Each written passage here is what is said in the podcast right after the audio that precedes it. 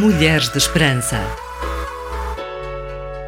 Estás à procura da melhor forma de gerir as finanças em casal? Bem, daria jeito a algumas dicas para o meu futuro casamento, Sónia. É muito útil, Miriam. Lembra-te que não existe uma fórmula mágica e não existe a maneira certa de fazer as coisas. Mas deixamos aqui alguns conselhos e sugestões que podes adotar e partilhar com o teu companheiro para que juntos encontrem a melhor forma de gerir as vossas finanças.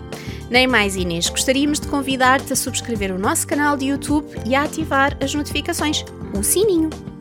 Segue o nosso podcast no twr360.org, no Spotify ou Google Podcast e partilha com a tua família, amigos, especialmente com o teu companheiro de vida. Amiga, relembramos para nos seguires nas nossas redes sociais e ficares a par de todo o conteúdo.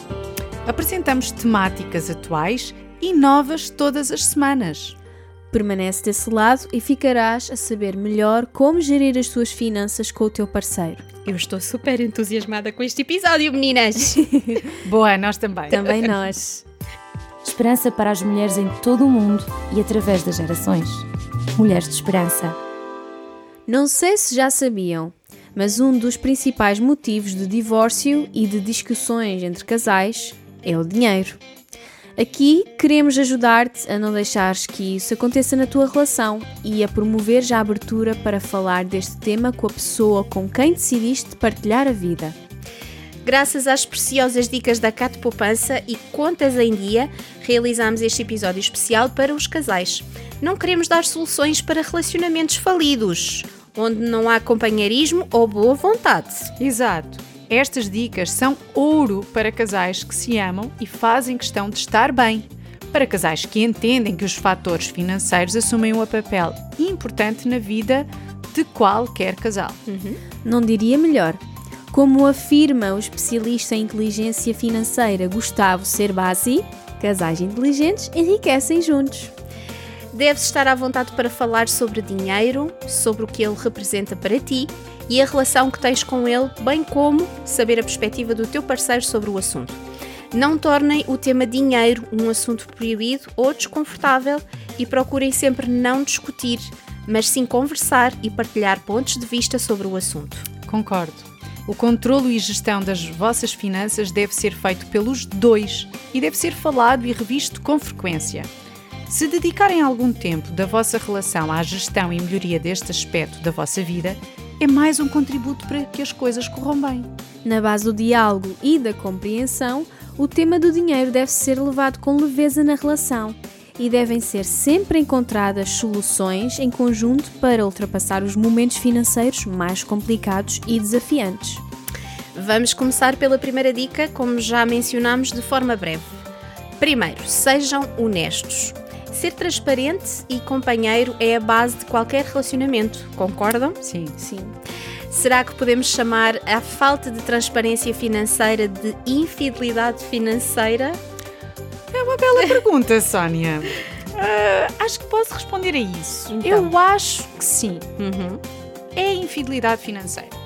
O casal deve partilhar um com o outro quanto ganham, no que gostam e não gostam de gastar o dinheiro, não esconder dívidas, vícios ou compulsões e devem partilhar os seus sonhos e objetivos, claro. Certo. Concordo a 100%. Vamos ao segundo conselho. Ter organização financeira que funcione para os dois. Isso faz com que fiquem os dois responsáveis pela vida financeira. Definam uma forma de gerir as finanças em conjunto, encontrem a melhor maneira de gerir o vosso dinheiro. Devem estar os dois confortáveis e de acordo de forma a evitar discussões. Hum, Este ponto parece-me essencial. Que dicas práticas podemos dar sobre isso? Olha, eu acho que podemos começar por aconselhar o casal a escolher entre estas três opções ou maneiras de gerir o dinheiro. Ok. Que são: uma, criar uma conta para os dois, pode ser criar uma conta conjunta e igualar os seus gastos. Uhum, exatamente. Vamos falar da conta para os dois. Só existe uma conta, onde ambos recebem os salários e de onde pagam todas as despesas. O dinheiro é dos dois e a gestão deve ser feita em conjunto.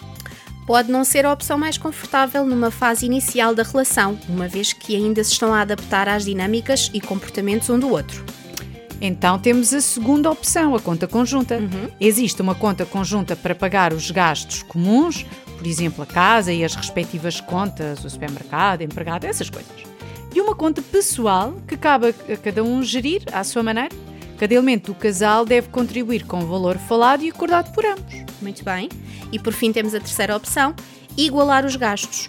É a regra do pagas tu e pago eu. Cada elemento do casal fica responsável por pagar uma parte das despesas. Cenário este que, se não for controlado, é mais propício a que exista desorganização e desequilíbrio financeiro. É preciso ter atenção. Mulheres de Esperança, segue-nos no Facebook, Instagram e Twitter. Subscreve o nosso canal no YouTube e ativa as notificações. Bem-vinda de volta aqui a mais um programa da série Grão a Grão para falarmos sobre como gerir as finanças em casal. Esta segunda dica estava muito completa e prática, não acharam? Sim, sem dúvida. Eu até já tomei notas.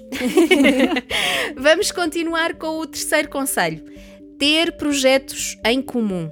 Se estão juntos, é porque querem ter coisas em comum, certo? Ser clara sobre os objetivos que querem atingir é essencial. Exato, temos de estar alinhados, vocês, casais, têm de estar alinhados. Falem sobre os vossos sonhos e projetos enquanto casal para ganharem, gastarem e pouparem o vosso dinheiro de forma mais intencional e alinhada com aquilo que querem para a vossa vida. Isto até vai aproximar-vos.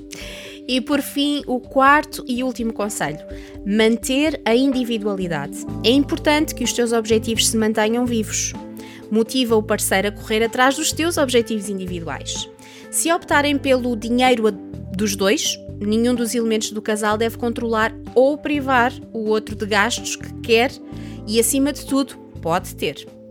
São gastos que devem continuar a existir se couberem no vencimento de cada um ou nas poupanças que fizeram para o efeito. Um orçamento e o posterior registro e controle de despesas é fundamental para perceberem qual o vosso rendimento e as vossas despesas enquanto casal.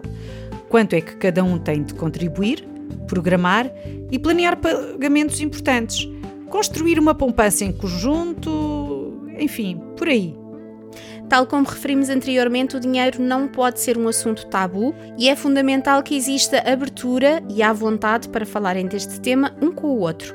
Falar abertamente sobre dinheiro vai contribuir para fortalecer a vossa relação.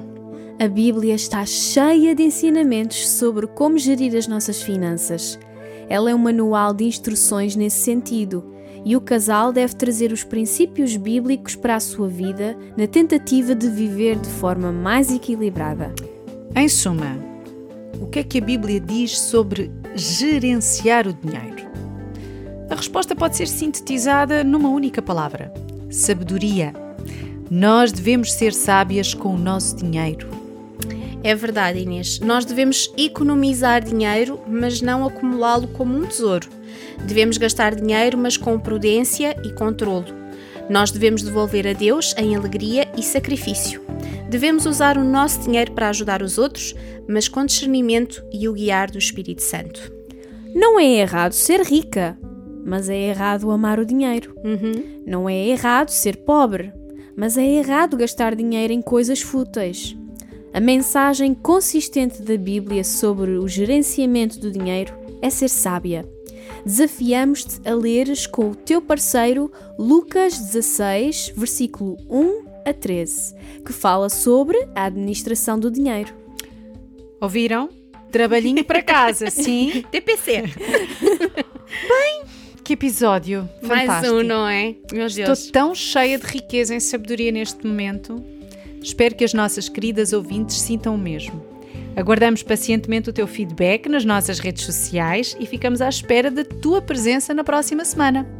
Sente-te à vontade para apresentar questões, teríamos tanto gosto em te ajudar. É verdade. Esperamos que possas encontrar esperança Hoje. Este programa foi produzido com donativos de pessoas que voluntariamente contribuem para este projeto. Ajuda-nos a levarmos esperança a todas as mulheres. Contacta-nos pelo e-mail mulheres@radiotransmundial.org.